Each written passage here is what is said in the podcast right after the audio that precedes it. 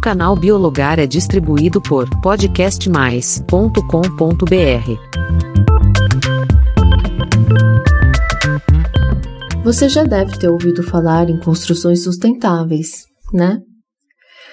O que te vem na cabeça quando você ouve isso?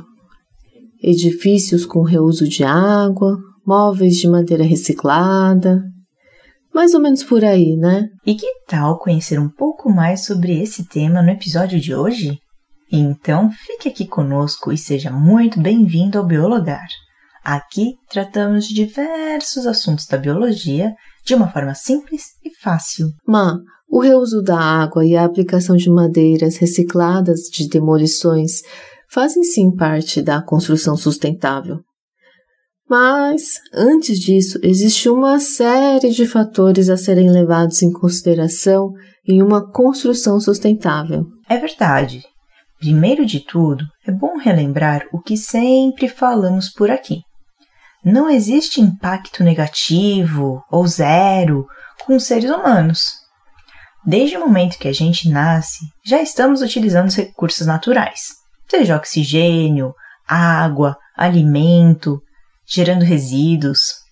Então, antes de ficarmos caçando erros em projetos alheios, é sempre bom verificar se a nossa parte já está feita, hein? O conceito da sustentabilidade na construção civil começou a ser falado nos anos 70, após a crise do petróleo, mas apenas na década de 90 que a busca por opções sustentáveis realmente cresceu e novos métodos surgiram.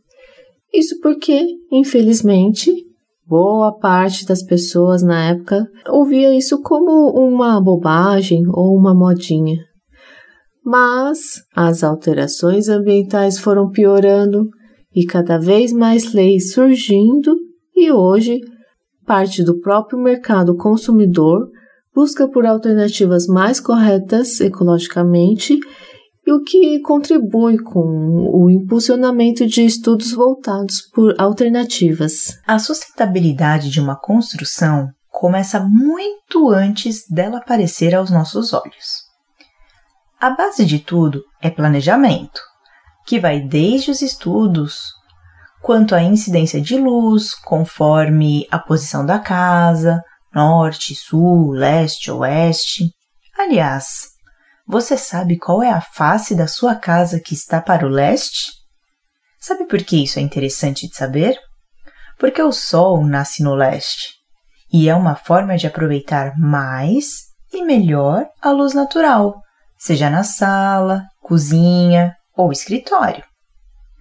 Mas sabe que, na verdade, essa preocupação já existia antes do planejamento da construção civil. Porém, com o tempo, as premissas do menor custo foram sendo empregadas com repetições automáticas de projetos, sem importar muito a localização. Também são considerados os estudos das direções dos ventos naquela região. E assim, é possível projetar a entrada e a saída de ar que facilitem a circulação do vento dentro da estrutura construída, seja ela comercial ou residencial. Outra premissa é o planejamento para redução dos resíduos da própria construção e a destinação ecológica deles, como também a escolha do material a ser utilizado desde a fundação, por exemplo, o uso das chamadas construções a seco, por utilizarem menos água na obra. Já ouviu falar delas? A construção a seco ou sistema CES, Construção Energia Térmica Sustentável, não usa água na composição estrutural de sua obra, dispensando argamassa e cimento. Os responsáveis por criar a sustentação da sua edificação são as vigas e pilares utilizados. Inteligente e responsivo, o modelo de instalação foi pensado para ser sólido, versátil e resistente ao tempo. E o material utilizado para isso, Má? Conte para nós. Claro! A estrutura é feita de perfis leves em madeira, também chamado de wood frame, ou de aço, que é a steel frame, contraventadas com placas estruturais. Em conjunto, elas dão forma, rigidez e sustentação à obra do seu empreendimento. A estrutura por vigas é versátil e você pode contar com boas opções de isolamento. Assim também reduz bastante o tempo e a mão de obra, pela complexidade de uma obra normal de alvenaria, podendo sofrer com mudanças inesperadas no orçamento e problemas indesejados que são bastante comuns. Uma coisa que você com certeza já ouviu falar é o drywall. Então, ele também é classificado como construção seca que vem ganhando bastante espaço no mercado e cada vez mais adaptado às necessidades dos consumidores. Isso porque muitos reclamavam do valor, que vem variando. Também do mau isolamento acústico, que vem sendo cada vez mais adaptado com novos materiais para o preenchimento das placas. Por serem planejados e fabricados sob medida, são mais fiéis ao projeto do que as obras de alvenaria. O tempo de construção é bem reduzido, porque as peças já vêm prontas no local da obra para serem montadas, como quebra-cabeças. O índice de desperdício de materiais dessas obras é de 1%, sendo que de alvenaria pode chegar a até 30%. 30%. Assim, com a união do consumo reduzido de água, com a produção mínima de resíduos e entulhos, torna a construção a seco sustentável. Ah, essas construções emitem aproximadamente cinco vezes menos gás carbônico quando comparado ao processo convencional de construção. Quanta diferença, né? Uma outra vantagem extra é que, no geral, as construções a seco de fundações são resistentes ao fogo e, no caso das estruturas de aço, são resistentes à umidade. E como nem tudo são flores, temos que falar também da desvantagem. O custo ainda pode ser mais alto por depender da disponibilidade de matéria-prima no mercado mundial. Bom, voltando às construções sustentáveis, Falamos do planejamento, da escolha do local, da fundação da construção, mas temos que mencionar ainda sobre o funcionamento da casa.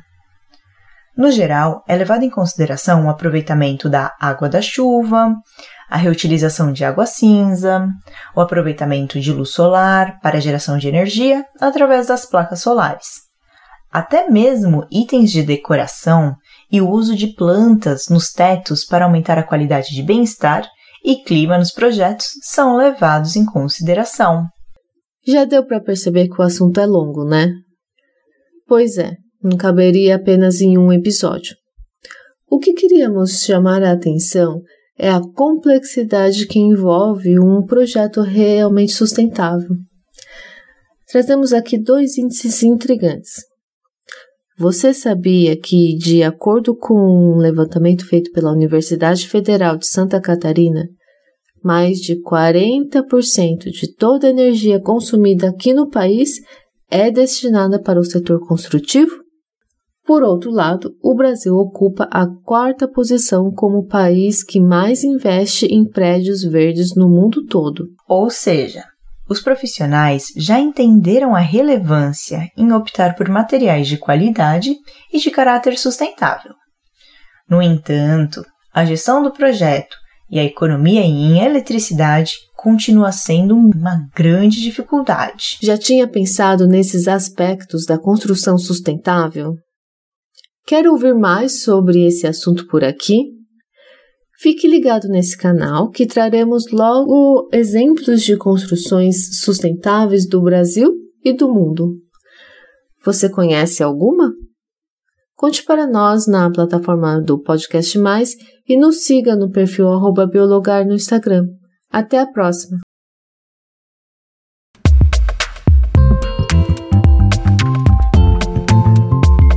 Canal Biologar é distribuído por podcastmais.com.br.